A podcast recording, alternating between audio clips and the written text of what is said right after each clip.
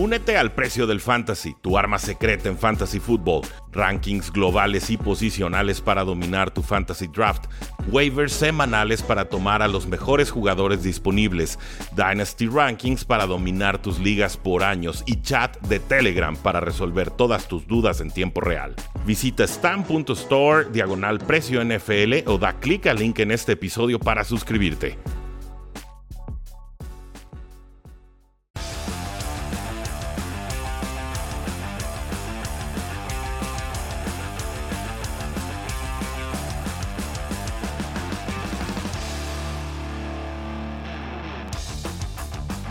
Saludos a todos, Rudy Jacinto de Cuartigol, me encuentran en Twitter como arroba y estamos con Jesús Soler, amigo del programa, ahí lo encuentran como arroba un.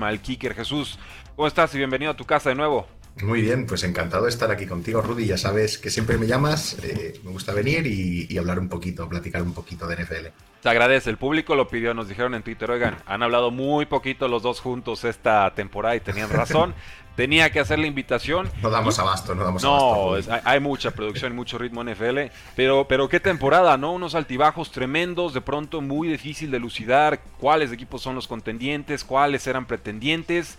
Parecía que el favorito ganaba con contundencia un partido, decíamos, ah, ese es el bueno, y la siguiente semana venía el, el, colapso o el tropiezo, ¿no?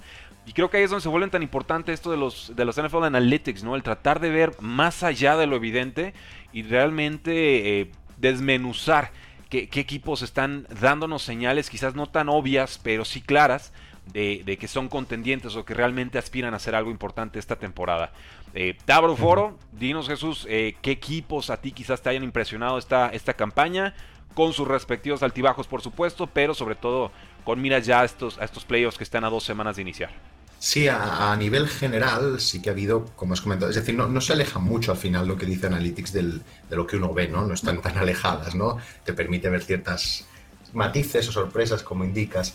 Em, a nivel general sí que se ha comprimido mucho más esta temporada la, NFL, no ha habido grandes grandes equipos, o, grandes equipos los hay, ¿eh? mejor grandes dominadores, ¿no? Que dominen tanto. De hecho, los dos mejores equipos a nivel numérico, a nivel de efectividad, serían el, estarían en el escalón tercero, digamos, de otros años, ¿no?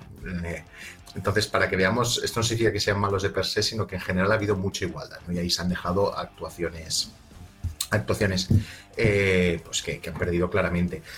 Siendo una NFL muy comprimida, eh, sí que es cierto que al final en, los dos primeros, yo, me gusta más de más que poner en orden los equipos, ponerlos en niveles, ¿no? Nivel 1, nivel 2, Como en bloques. En escalones, sí, como en escalones. En mi en Analytics, eh, o, con, combinando la eficiencia tanto en carrera como en ataque, tanto en, perdona, tanto en ataque como en defensa, hay, digamos, dos equipos que se destacan un pelín del resto, que son para mí Tampa Bay y Buffalo. Buffalo es un equipo muy regular, ¿eh? muy regular en el aspecto de que hubo, unas, hubo varios partidos, perdieron contra Jacksonville, varios partidos con dudas, un partido muy raro también contra New England con el viento, y, ahí perdió como bastante fuelle, ¿no? porque le falta cierta fisicalidad seguramente en las trincheras, pero a nivel global, eh, tanto la defensa, que está jugando una, grandísima defensa, la segunda mejor defensa en eficiencia de la temporada, después de, de Dallas, y en ataque está entre los 3-4 mejores. Para mí es uno de los equipos más compensados y los que más peligro creo que van a tener en playoffs eh, porque ahora decide y sabe a lo que va a jugar, ¿no? Cuando puede explotar lo que él sabe hacer, cuando se centra tanto en lo que no sabe, que es lo que ha hecho parte de la temporada, creo que es un equipo en peligro. Y Tampa es el equipo más compensado, eh, tanto en ataque como en defensa, tanto en carrera como en pase, atacando, defendiendo. Eh, es el equipo de los, los, más compensados. Este por un lado que que digamos que son los dos que saldrían. Y, luego viene ya toda la maraña de equipos que están en playoffs, eh, evidentemente Green Bay, Kansas, después Dallas, eh, Los Ángeles, Indianapolis, Arizona, New England, Bengals, San Francisco, Eagles, vendrían ¿Salen todos como, como en bloque? O sea, ¿salen todos pegaditos en, tus, en tus métricas? Salen muy, muy pegaditos, cada uno con sus virtudes y sus defectos. Eh, Dallas es un equipo mucho, es un equipo que es mejor defendiendo que atacando, en cambio Green Bay es el equipo que mejor ataca y peor defiende de, esta, esta, esta cámara que hemos dicho. ¿eh? Pero están todos más o menos iguales, es decir, casi cada uno podía ganar a cualquiera. De hecho, es una de las, hoy, hoy que queríamos hablar un poco de aquellos aquellos o infravalorados o sobrevalorados, tanto equipos como jugadores. Sí que es cierto que con Green Bay creo que es el peor 12-3 que, he visto en, varios años. Wow, En el aspecto de que de que es un, es un muy buen equipo, pero tiene unas debilidades muy claras. Es el peor, la peor defensa contra la carrera, y esto es una debilidad muy, muy grande. Y creo que Green Bay eh, engaña un poco, siendo un equipo muy compensado, con un ataque que sabe lo que hace, es decir, un equipo muy bien entrenado.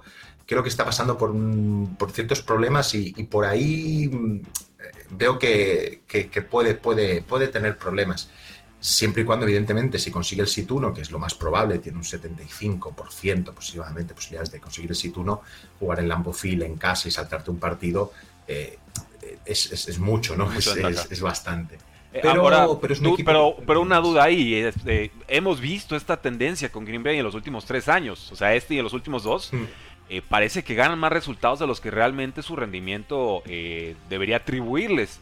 Entonces, ahí quizás la pregunta es, ¿es esto una tendencia arbitraria, digamos, o hay algo ahí que tengamos que atribuirle quizás al nivel de cora que tienen o, al cocheo que ha sido cerrar esos partidos. Yo generalmente soy de la idea de que eh, partidos de 7 o menos puntos es, un volado en la NFL, pero ¿Cómo lo ves tú? Sí, me, cuando partidos de menos de 7 puntos y si son rivales parejos, es, es, mucha suerte. Pero cuando ves que se mantiene esa tendencia, como dices, los últimos años, son, son dos factores y los has comentado.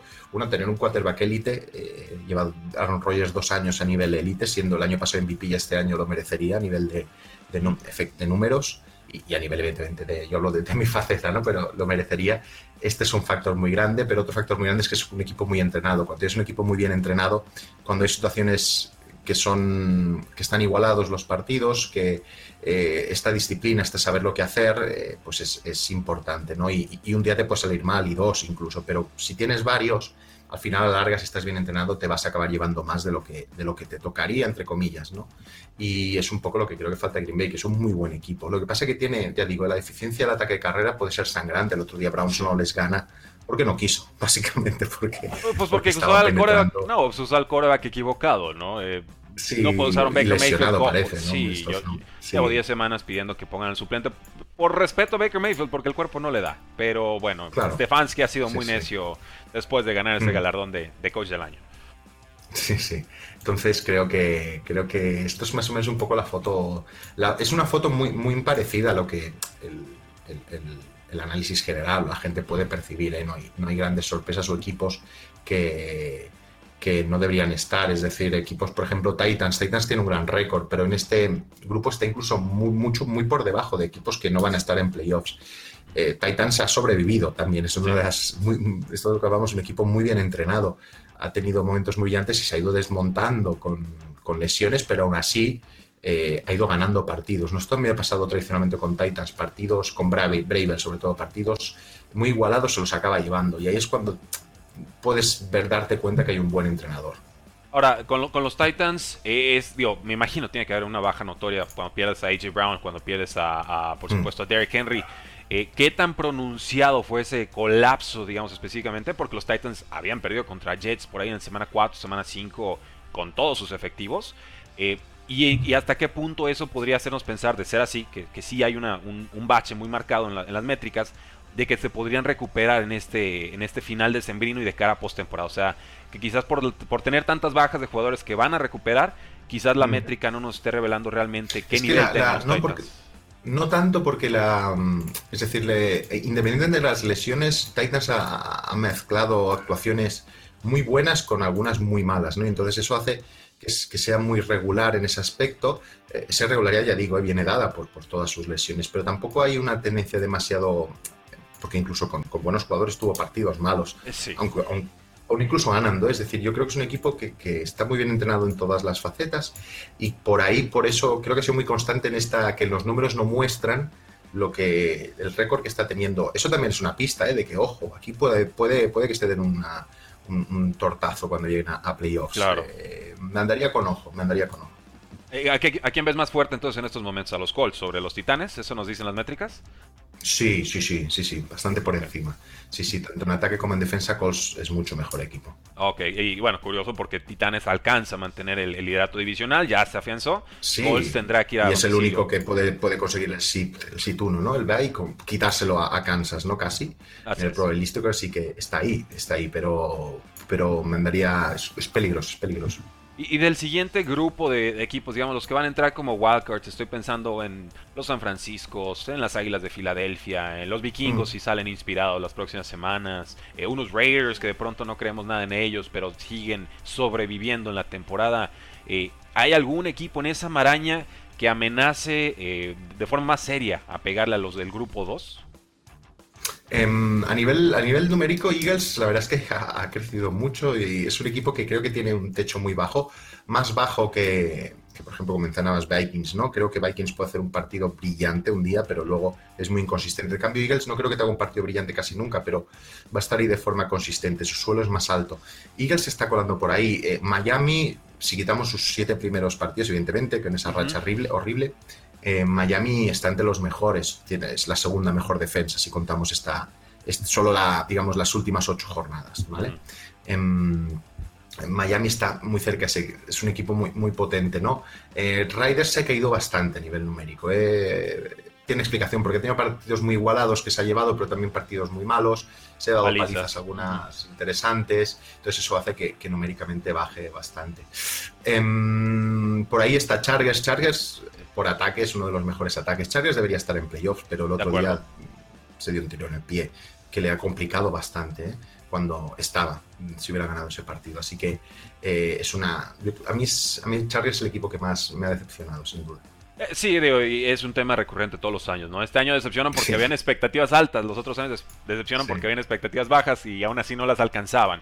en, ese sentido, y quizás antes de pasar a, qué jugadores o no han estado sorprendiendo, eh, tenemos que hablar, por supuesto, la toma de decisiones en momentos críticos de partidos. Creo que esta temporada, más que mm. ninguna otra, la afición de a pie eh, ya se atreve a opinar con conocimiento de causa de si un coach debió o no habérsela jugado en un cuarto y uno, en un cuarto y gol, en un cuarto y dos, si debió haber hecho la conversión de dos puntos o no, en qué momento del partido, si debió haber hecho esa conversión en, en el touchdown anterior o si en el siguiente, en fin, todo lo que se ha venido debatiendo con gente como tú, eh, Jesús Soler, un mal kicker y por supuesto toda la comunidad analítica, ya parece que eso empieza a permear en, la comunidad en general. Mm. Eh, en ese sentido, en líneas generales, ¿cómo has visto valorado la toma de decisiones tanto de Brandon Staley, el head coach de Chargers, que parece que en todas se las juega de cuarta en cuarta oportunidad y no siempre consigue, específicamente contra los Chiefs? Y sobre todo, pues también estas conversiones de dos puntos con, con John Harbaugh, ¿no? Que, que, ha sobrevivido con un roster completamente depleto, devastado desde semana cero. Eh, tuvo buen récord, pero parece que las lesiones ya lo alcanzaron. Y entonces dice, pues me la juego de dos, si convierto gano, si no pierdo, ya no me quiero ir a tiempo extra. Las dos veces que lo intenta no lo consigue, pero quizás el proceso y el resultado sea distinto. ¿Cómo valoras a estos dos head coaches en su toma de decisiones en jugadas de alto apalancamiento? Em, muy bien en general, es decir, yo entiendo la polémica eh, precisamente porque el otro día, todo, nace el, partido que fue contra, contra Kansas, que le salió mal y, fallaron bastantes cuartos y primeras, está ahí, eh, me refiero, pero cuando tú pones en balance las decisiones que ha tomado de ir a por ellas, como con lo que ha perdido en probabilidad de ganar, eh, cuando ha decidido ir y cuando ha decidido y cuando le ha salido, digamos, cuando le ha salido bien y cuando le ha salido mal, al final te sale un balance positivo de que casi dos tercios de victoria, es decir, un 66% de victoria, eh, ha ganado un 66% de victoria más gracias a estas decisiones. Es decir, su balance ha sido positivo. Ha tenido un approach agresivo. Eh, reconozco que hay veces que puede parecer que es excesivo. Puede que lo sea. Yo creo que estamos viendo un, a raíz de los números vemos que hay que jugársela más, ¿no? Pero claro, cuanto más nos la jugamos, es posible que este, este porcentaje de éxito baje, porque los equipos que se la jugaban antes eran equipos mejores o equipos que estaban más preparados para esas situaciones, ¿no? Ahora, evidentemente, ese porcentaje seguramente bajará. No volveremos a niveles de, 2010, donde estábamos, donde estábamos con un 10% de euforia, ahora estamos en un 21%, es decir, se ha doblado en 10 años pero bajará un poquito. Pero yo creo que al final el balance, balance es positivo en, muchos aspectos. Pasa que nos quedamos siempre con cuando se falla, ¿no? El otro día fue muy claro, pero ha habido dos o tres partidos también contra los propios Kansas que ganaron gracias a esa toma de decisiones. El otro día Bills se juegan cuatro, cuatro downs que aciertan y por eso ganan a, Patriots. Eh, los, los em, Texans esta semana, eh, conversión de dos mm. puntos y, sí. y, consiguen. Y, al final, y, al final. Y Jaguars intenta y pierde, ¿no? Entonces, y ahí llega la crítica. Claro. Claro, ah, es decir, hay equipos que en general los equipos les está saliendo bien en porcentaje de probabilidad que ganan el irse la jugando. Hay equipos que se la juegan mucho, es el caso de Lions o de Chargers, casi un 30, un 30% Chargers, un 29% eh, de Go for It que hace, hace Lions. Eh, Bengals, por ahí digo Bengals, perdona. En Ravens, por ejemplo, se la juega bastante menos, solo un 20% eh, de las veces que tiene cuarto down. Eh, pero tiene mucho, es muy efectivo, es decir, casi conseguido, conseguido unos porcentajes casi cercanos al 70% de conversión, mientras que Charlie es un 58%, es decir, eh, sabe cuándo jugársela y el otro día eh, con los two points también es interesante, ¿no? Es, es, muy interesante intentar tener la información lo antes posible. Yo creo que el otro día tuvo un error, que es que debían haberse jugado esos two points antes, ¿no? Porque la dinámica del partido no, no, lo hizo y se la decidió jugar ahí, ¿no? Eh, me parece interesante porque antes que irte a la eh, defender, irte a la prórroga y ahí que te toque la cara o que te toque cara, que tú ataques, el jugarte una jugada, seguramente las probabilidades de anotar eran mayores. Pero bueno, yo creo que es importante que esto haya permeado. Al final, la toma de decisiones es una parte muy visible de Analytics, es la punta del iceberg, es decir, hay cosas que son mucho más importantes como es el, el, desarrollo de jugadores, la monitorización, la automatización de procesos, que un entrenador llegue un lunes y tenga clasificados en un minuto todas las jugadas del equipo rival sin que haya nadie que haya estado viendo los vídeos, ¿no? Este tipo de, de cosas um, están ahí de fondo y esto lo están utilizando todos los equipos. El play calling o las decisiones, play calling, las decisiones que se toman en el partido es, es, es la punta del iceberg, es muy vistosa, pero es interesante que permee, ¿no? Hay cierta. La gente es, un poco reacia, es normal al cambio, pero al final a mí me parece que el deporte es más divertido, que cuando te la juegas en un cuarta, pues hay mucha más emoción, eh, como, como defensa es frustrante porque ya no te sirve el tercero, pero como deporte me parece mucho más interesante. No, y, las vísceras a veces también ayudan a alinearse con los, con los analytics. Es muy sencillo, cuando mi equipo está defendiendo y, es una cuarta oportunidad, mis vísceras dicen por favor que paten gol de campo, ¿no? Si están en la yarda 2, yarda 3, gol de campo, 3 puntos, seguimos en la pelea, no. Eh, por ejemplo, en mi caso, Patriota se la juega Bills, consigue ese primer touchdown en cuarta oportunidad, dije, esto tocó todo el partido. O sea, esto trastocó todo lo que tenía. O sea, todo, el camino que teníamos marcado en el, en el universo normal, ¿no? Mm. Se parte, se fragmenta, sale una bifurcación y dije, esto, esto ya se puso mal. Pero eh, así también creo que los aficionados lo pueden apreciar, ¿no? O sea, ¿qué prefieres? ¿Que se la jueguen eh, y te anoten siete o nos conformamos con tres? Y si reflexionamos generalmente, preferimos que, se la, que, hagan el gol de campo. Entonces, ahí hay una como una, una, una, cuestión muy visceral de cómo la toma de decisiones también se puede ver reflejada ¿Y cómo, cómo evaluamos, no? A veces pensamos, eh, hay, mucha gente que, no critico ni una ni otra, eh, pero es la forma de acercarse. Hay mucha gente que puede entender que hacer un field goal es conseguir tres puntos, pero hay otras, y muchos, varios entrenadores se incluyen ahí, que consideran perder cuatro hacer un field goal.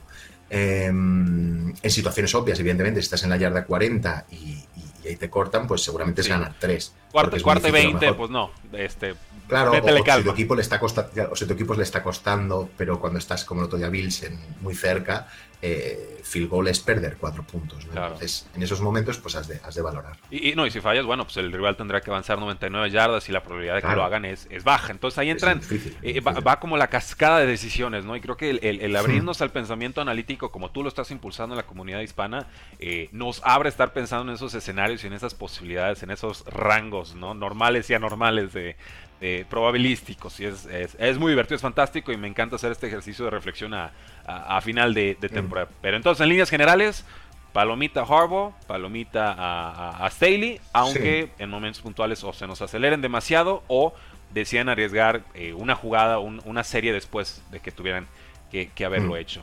Eh, equipos que hayan decepcionado esta campaña, digo, ya estamos a, cierre de temporada, por supuesto. Eh, a la mente me vienen jugadores, o bueno, Russell Wilson específicamente. Sé que ese es un tema de debate fuertísimo, que quizás con eso pudiéramos cerrar pero Seahawks va a tener un récord perdedor. Steelers eh, en riesgo de tener un, récord perdedor, aunque yo no tenía expectativas de ellos. Eh, Jacksonville yo creo que se esperan más victorias de ellos. Ciertamente han tenido una temporada eh, muy complicada. no sé, ahora sí que, en líneas generales, ¿qué, equipos nos han quedado a deber analíticamente hablando?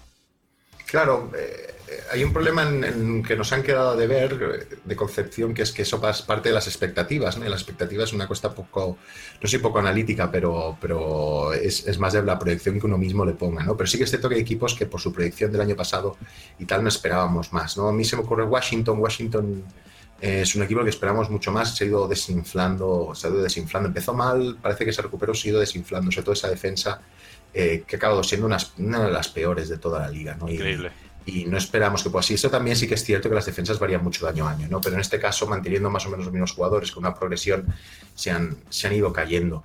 Washington, como dices tú, Seattle, evidentemente, mal año de, de Wilson, muchos ya lo quieren vender. Yo, no estoy de acuerdo. Creo que tiene, tiene un CPOE que es completos por encima de lo esperado, muy bueno. Eso indica que, que no está funcionando las cosas en ataque, pero sí que es capaz de poner buenos pases, eh, aunque a veces se, se, muestre errático por toda la dinámica. ¿eh?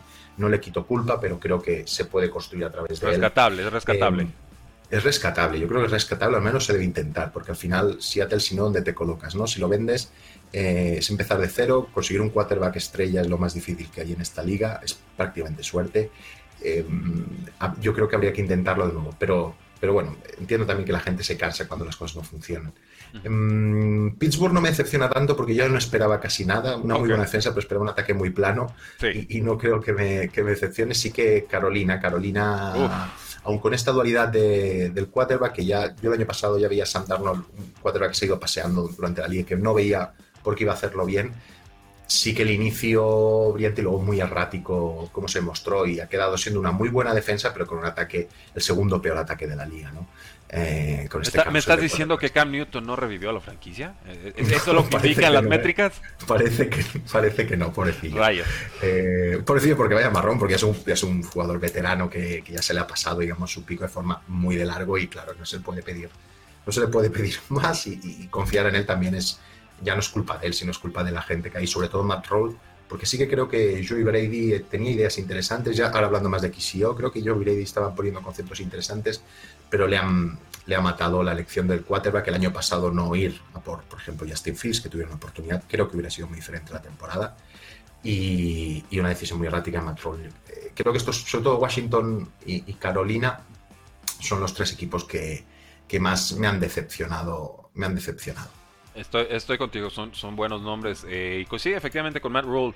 Eh, cortan a Joe Brady porque pues ya no hay ideas, ¿no? Y sale Matt Rule a decir, queremos correr 30 veces por partido, como si esa fuera la, la fórmula, la receta mágica para conseguir victorias y ciertamente no, no lo es. Ya vemos un comité de quarterbacks con Cam Newton, con Sam Darnold y tampoco llegan los resultados. Entonces, dependerá cómo cierre Carolina la temporada. Ahorita todo indica que Matt Rule se va a mantener dos derrotas como la pasada y yo creo que sí está en seria duda su, continuidad con el equipo porque si algo no le gusta a David Tepper, el multimillonario, es perder. Y perder de esta forma, gastando tanto, duele eh, doblemente. Eh, jugadores que hayan superado expectativas quizás o, que estén ahí en la terna, porque por ejemplo tenemos un Jonathan Taylor, ¿no? Running back de los Colts, suena para MVP, aunque parece un premio prohibido ya para, para jugadores que no sean corebacks. Si yo lo diera, sí, si yo lo diera, sí, pero bueno, entiendo que esté por Claro, o, Cooper Cup, ¿no? El otro caso de jugador de skill position eh, que ha sido tan impresionante, tan constante, tan dominante, con nuevo coreback, se han entendido de forma maravillosa. Eh, pronto la temporada se le ha complicado por la pérdida de Robert Woods, creo yo, la, atención extra que le dedican las defensivas. Pero ahí está, ¿no? Un, league winner en todas las ligas de, fantasy fútbol. ¿Cómo se conciben o cómo se, entienden estas dos temporadas estos jugadores? ¿Debería de alcanzar para un MVP? Mm, ¿O les hacemos un premio distinto? Ya MVP corebacks, ustedes háganse pelotas y los demás jugamos por acá.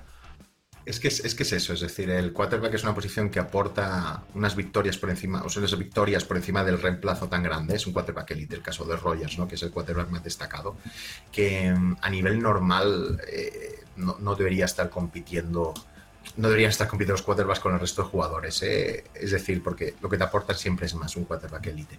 Y siempre tendría que ser el jugador más valioso. Eh, deberíamos hacer lo que tú dices, el MVP, reservárselo a quarterbacks y el, y el offensive rookie, el offensive mm. player of the year, ¿no? Dárselo a un jugador de posición, a un skill, un skill player. De hecho, es que esto, esto pasa en los rookies. ¿eh? Seguramente, es decir, Mac Jones no es el mejor rookie del año.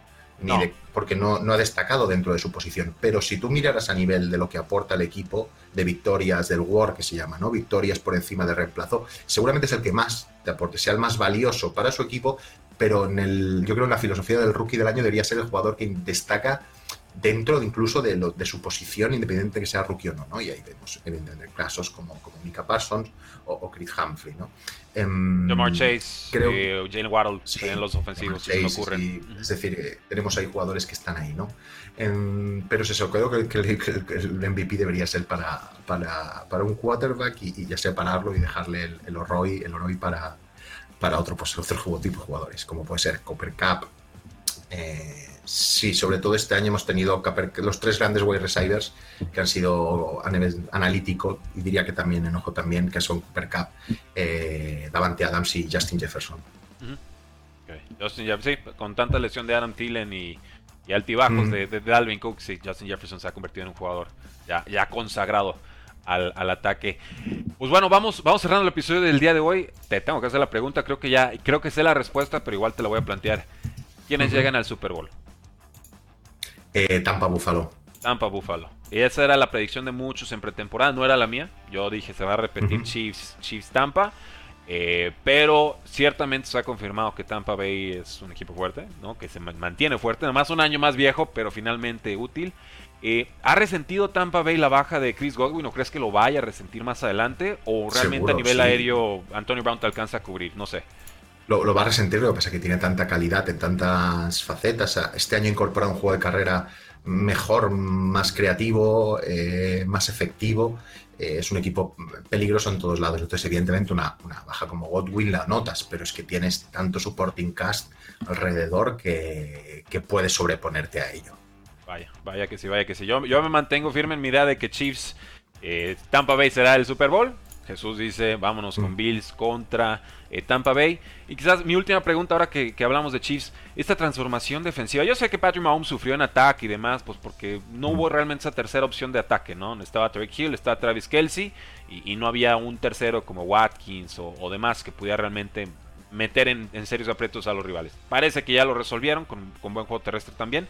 Pero esta transformación defensiva de semana 6-7 en adelante, con recuperación de muchos efectivos, con buen pass rush, con una secundaria oportunista, eh, ¿qué tanto compramos esta defensiva o, son circunstancias quizás de los rivales? Eh, no sé, ¿qué nos dicen las métricas al respecto sobre este cambio defensivo que tuvieron los Chiefs a mitad de temporada? Si cogemos las últimas ocho semanas, Kansas es la tercera o cuarta defensa en efectividad eh, y, hay que creerse. Las defensas evolucionan mucho a lo largo del año. Yo, estoy a la punta en algún podcast a principio de temporada cuando está jugando tan mal, digo, esta defensa puede ajustar, eh, porque las defensas ajustan a lo largo que avanza la temporada. Siempre son reactivas y cuesta mucho encontrar. Y, las defensas son muy variables también, varían mucho, ¿no? Igual que los ataques tienen una tendencia más, más constante, eh, las defensas pueden tener muchos picos y, son muy situacionales. Creo que esta defensa está siendo muy poderosa, vuelve a ser oportunista como lo fue, como siempre lo ha sido con Españolo, muy agresiva cuando toca, ah, marcando unos turnovers que pueden ayudar mucho a, Mahomes, em, Mahomes y al resto de ataque, evidentemente. Eh, esta, defensa, esta defensa me la creo y creo que llega lo, y llega lo justo, o sea, ha, sostenido en cierta forma, ha ayudado al equipo en sus momentos débiles y ahora cuando llega a playoffs, que yo creo que, que Kansas en ataque está entonándose cada vez más, eh, va, a ser, va a ser muy peligroso. No, me la creo, me la creo 100%. Bueno, dentro de lo que es, dentro de lo que es. Claro, claro, digo, tampoco les decimos que sean los osos del 85, pero ciertamente sí, han estado incomodando a los rivales y le compraron tiempo a la ofensiva de Chiefs para encontrar su, camino. Eh, con los vaqueros de Dallas, eh, ¿qué tanto comprar este despertar ofensivo que tuvieron contra el equipo de Washington? 50 plus puntos, Dak Prescott sano, parece que todas las piezas empiezan a, engranar pero fue Washington, no volvemos a lo mismo. Es, les, va ¿Crees que continúe esa tendencia que pasó ya ese mal mes de, de Dak? o que seguiremos con altibajos? Yo, yo ahora, yo ahora, eh, evidentemente ahora vienen playoffs, estos equipos están desclasificados. Yo ahora, de verdad, creo que cualquiera puede ganar a cualquiera. No veo ningún duelo, ningún escenario, incluso Cardinals, que es el que puede llegar peor, porque ha tenido derrotas dolorosas contra Lions y derrotas contra. Y ahora tiene un partido muy difícil contra Dallas, creo que es este domingo. Sí, efectivamente. Eh, aún así, aunque perdieran, creo que todos tienen la capacidad de hacer un día muy brillante y anular al, rival, incluso Cardinals. Creo que todos estos equipos que están metiéndose en playoffs o que ya están dentro de playoffs em, son equipos que se pueden ganar entre ellos. Y no me, yo ahora he apostado, porque hay que apostar, hemos venido a jugar, pero no me atrevería, en verdad, si tuviera que meter dinero, no me atrevería a meterlo a nadie. No, no, es, este año menos. Yo no le entré a Liga Survivors y creo que fue la mejor decisión que tomé en mi carrera. Sí, y creo, y creo que Dallas, y creo que Dallas tiene la capacidad de hacer partidos muy brillantes, basándose en un ataque que sabe hacer las cosas bien, muy ecléctico y una defensa poderosa. O sea, lo tienen, damas y caballeros, las impresiones analíticas de Jesús Soler. Un mal kicker de cara a lo que serán estos playoffs de la NFL 2021. Estamos grabando esto eh, a punto de que inicie la semana 17. Pero pues sus impresiones obviamente serán importantes en las próximas semanas, en enero. Y por supuesto de cara al Super Bowl. Jesús, ¿cómo te encontramos en redes sociales? eh, arroba y por ahí, por ahí me veréis diciendo mis numeritos. Si tenéis dudas, pues ya sabéis, siempre intento responder si me da tiempo. Excelente. Y la vida me da un poco. Pues claro, es, complicado, pero al, pueblo lo que pida y el pueblo pida Analytics, se les da Analytics. Eh, yo soy Rudy Jacinto, me encuentran en Twitter como arroba NFL. Gracias por habernos acompañado, síganos en todas nuestras redes sociales, sobre todo en TikTok, estamos creciendo bien bonito, van a ver. La NFL no termina y nosotros tampoco. Cuarto y gol.